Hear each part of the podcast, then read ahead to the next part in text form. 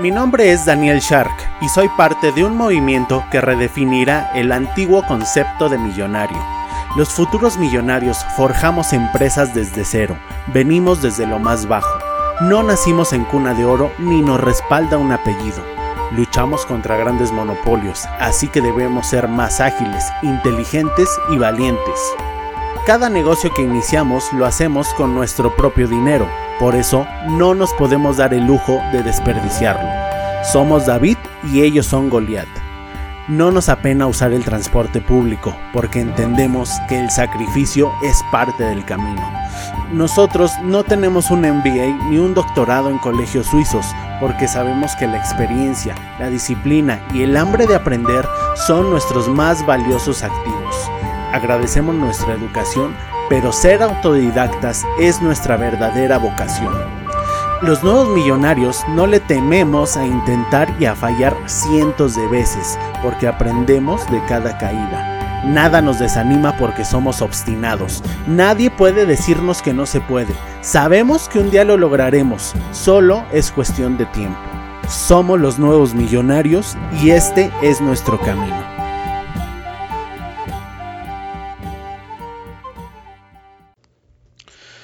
Hola, ¿cómo estás? Buenos días, tardes o noches. Bienvenido al podcast del futuro millonario. Hoy es un día especial, hoy es sábado y estoy por salir a una PlatziConf, que es una de estas conferencias de Platzi. Si no conoces a Platzi, googlealo.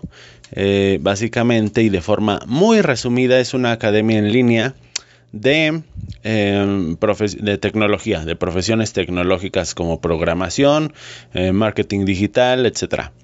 Está muy buena, muy, muy buena. Yo admiro bastante a estos chavos, a los fundadores, a Freddy Vega y a, y a Christian Vanderhans. Me parece que se apellida. Bueno, sí, así se apellida realmente, pero me parece que así se pronuncia. Búscalo.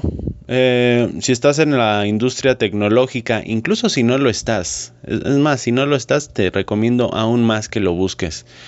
Porque pues tú sabes que estamos en la era digital y realmente si no estás en línea y si no tienes una app y todo eso, pues te vas a quedar atrás y la competencia te va a comer el mandado.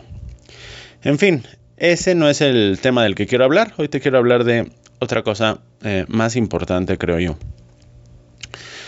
Fíjate, ayer salí por la noche a bailar salsa, ya se está haciendo costumbre esto, pero es que me encanta porque tengo realizaciones muy genuinas cuando, cuando salgo así en la noche. Y fíjate, ayer estaba escuchando a un artista, fue un artista salsero muy famoso venezolano, a tocar al lugar a donde, a donde salimos. Y yo a este artista ya, eh, yo ya había tenido la oportunidad hace 10 años cuando yo me dedicaba a la música de compartir escenario con él. Es decir, hace 10 años yo tocaba con un grupo y este artista eh, es Porfi Baloa, se llama Porfi Baloa este artista del que te estoy hablando. Si lo conoces, eh, pues es él. Yo ya había tocado con Porfio Baloa en alguna ocasión compartiendo escenario. Y bueno, eso fue hace 10 años y ahora eh, lo volví a ver, pero en esta ocasión pues no, yo ya no me dedico a la música, simplemente fui a pasar un buen rato eh, en la noche, ¿no? Con, mi esposa y con unas personas más. Mm, ¿De qué me di cuenta? Cuando yo era músico, tocábamos una canción de ellos, un cover, la canción de Si tú supieras. Y esa canción entra con un piano magistral, está muy bonita, eh, escúchala. Y yo la tocaba en el grupo donde estaba y todos me decían, no, no manches, tú la tocas, tú la tocas muy bien, tú la tocas mejor incluso que, que Porfi. Y lo cual eh, me, llenaba, me llenaba mucho de orgullo y me, me gustaba que me dijeran eso porque, es decir, cuando te dicen que haces algo mejor que la persona que inventó ese algo, pues eh, te eleva, te eleva, te eleva, te infla un poco el ego y te llena de orgullo, ¿no? Yo me sentía muy bien.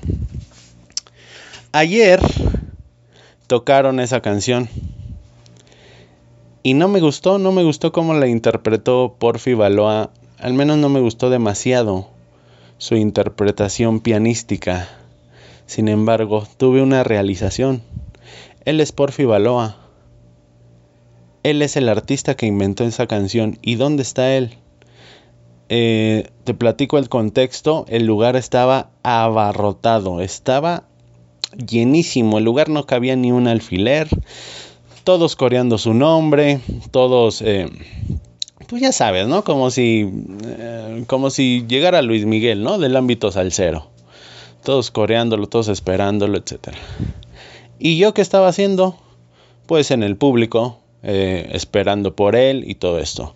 A lo que quiero llegar es que, a pesar de que yo tocaba o yo interpretaba mejor su propia canción, ve, fíjate en dónde estamos ahora los dos. Yo 10 años después ya ni siquiera me dedico a la música. Ya ni siquiera hago eso. Ya ni siquiera... Eh, ya ni siquiera tengo un público musical al menos. Ya ni siquiera se me reconoce por haber interpretado esa pieza de forma magistral, como me decían y él, Porfi Baloa, así la toque mal, así la toque con los pies. No estoy diciendo que la tocara mal, ¿eh? ni, ni, estoy diciendo que la toque, que la tocó con los pies. Simplemente, aunque él eh, eh, la tocara con los pies, él puede darse ese lujo. ¿Por qué? Porque él creó la canción. Porque él es el creador de esa canción, de ese grupo, de ese movimiento. Y a lo que voy, y quiero cerrar este episodio porque quiero que sea cortito, ahora sí. A lo que voy es que yo llegué a la siguiente conclusión. Aunque seas el mejor imitador, nunca vas a llegar al lugar del original.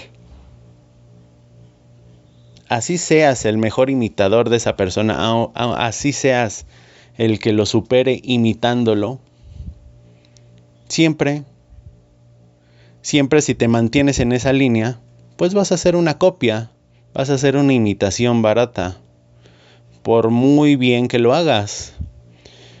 Eh, te pongo otro ejemplo, ¿cuánta gente no imita a Michael Jackson en las calles, en, no sé, incluso en shows? Bailan muy bien, bailan magistralmente bien, no sé si canten, no lo sé, nunca he visto un show de Michael Jackson, de imitador, obviamente. Pero, o sea, date cuenta.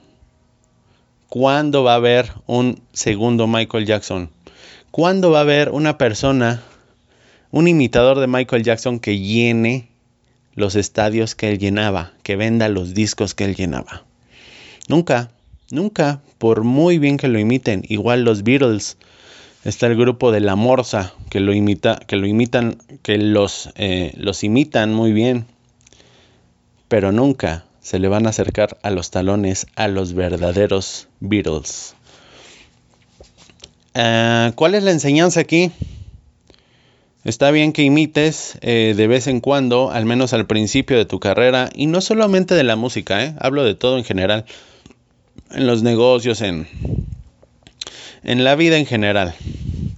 Pero esta similitud con la música me pareció extraordinaria, por eso te la quería compartir así.